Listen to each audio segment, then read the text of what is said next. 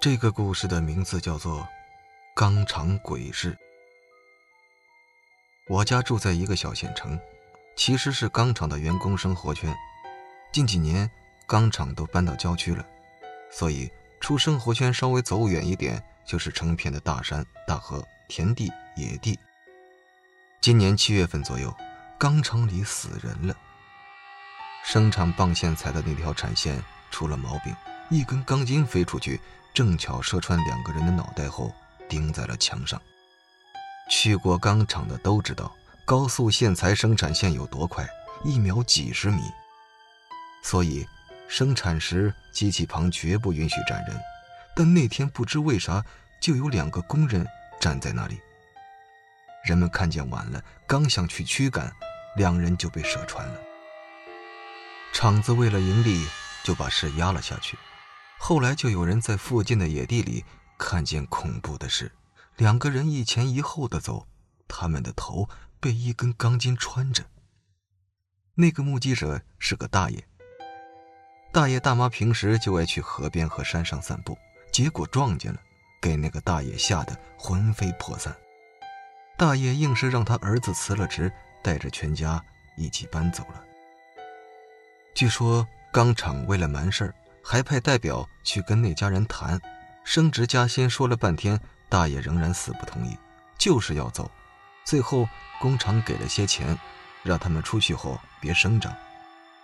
人们也害怕起来。如果只是传个鬼故事吓吓人，倒没什么，大家不信的。但能闹到辞职搬家，那可信度就……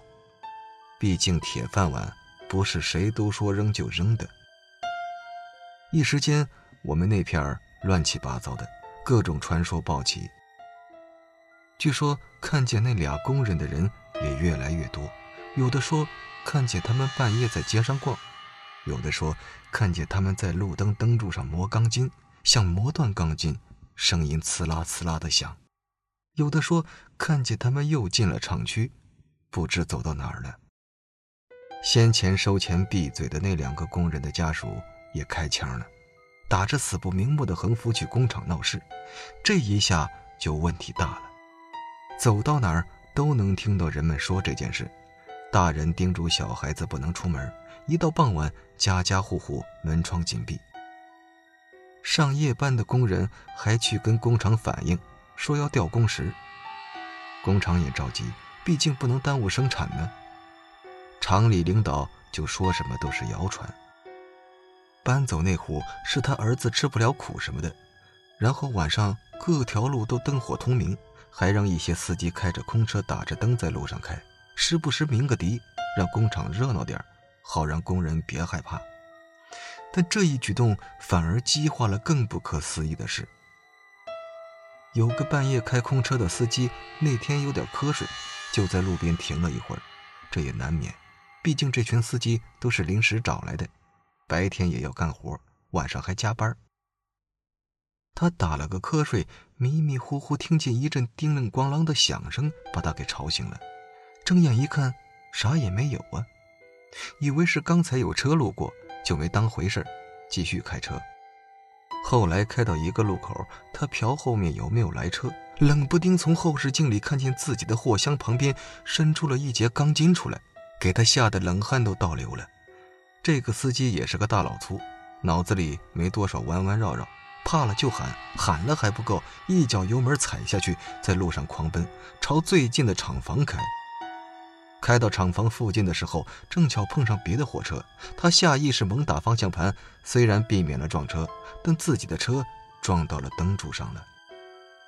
还好没人受伤，那个司机下车后哭着喊着要回家，死活不干了。人们去他车厢里看，并没有什么钢筋呢。其他司机听说了这件事，也都要撂挑子，但他们若不干，那不就更制造恐慌了吗？工厂就给他们加钱，司机们也不是啥有钱人，一看加钱了，那只能继续干呗。兴许是那个司机晚上睡迷糊走了眼呢，人又胆小。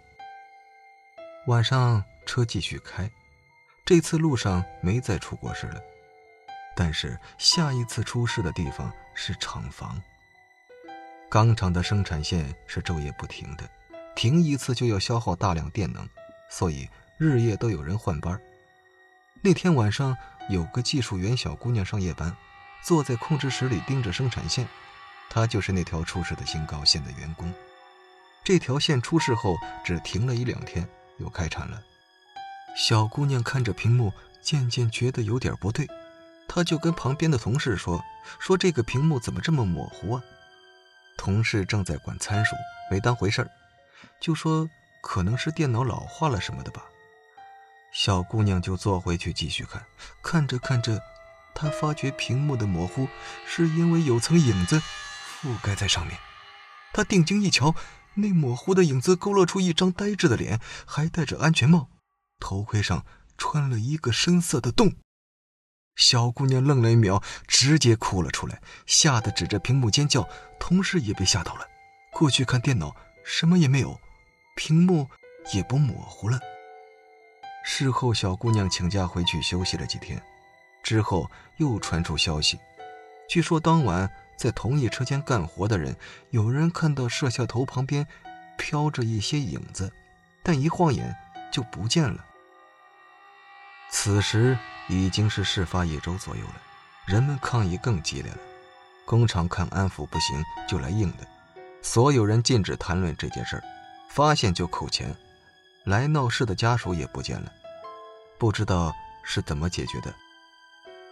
工厂里不说这件事儿，久而久之，居民区里也没人说这件事儿了。主要是此后再也没看到那两个影子。又过了一段时间，商店恢复晚间营业。人们也出来逛街了，然后大爷大妈们又赶去山里河边了，好像此事完全没发生过一样。人们其实偶尔也会提及这件事，甚至还会冒出一些新消息，比如有人看到那两个工人被一些人用铁链子牵着走什么的。这次大家只当做故事来听，一切都恢复了正常。总之，大家的生活一如既往。我们这个小县城又回归宁静了。好了，这个故事讲到这里就结束了，感谢您的收听，我是主播刘凯。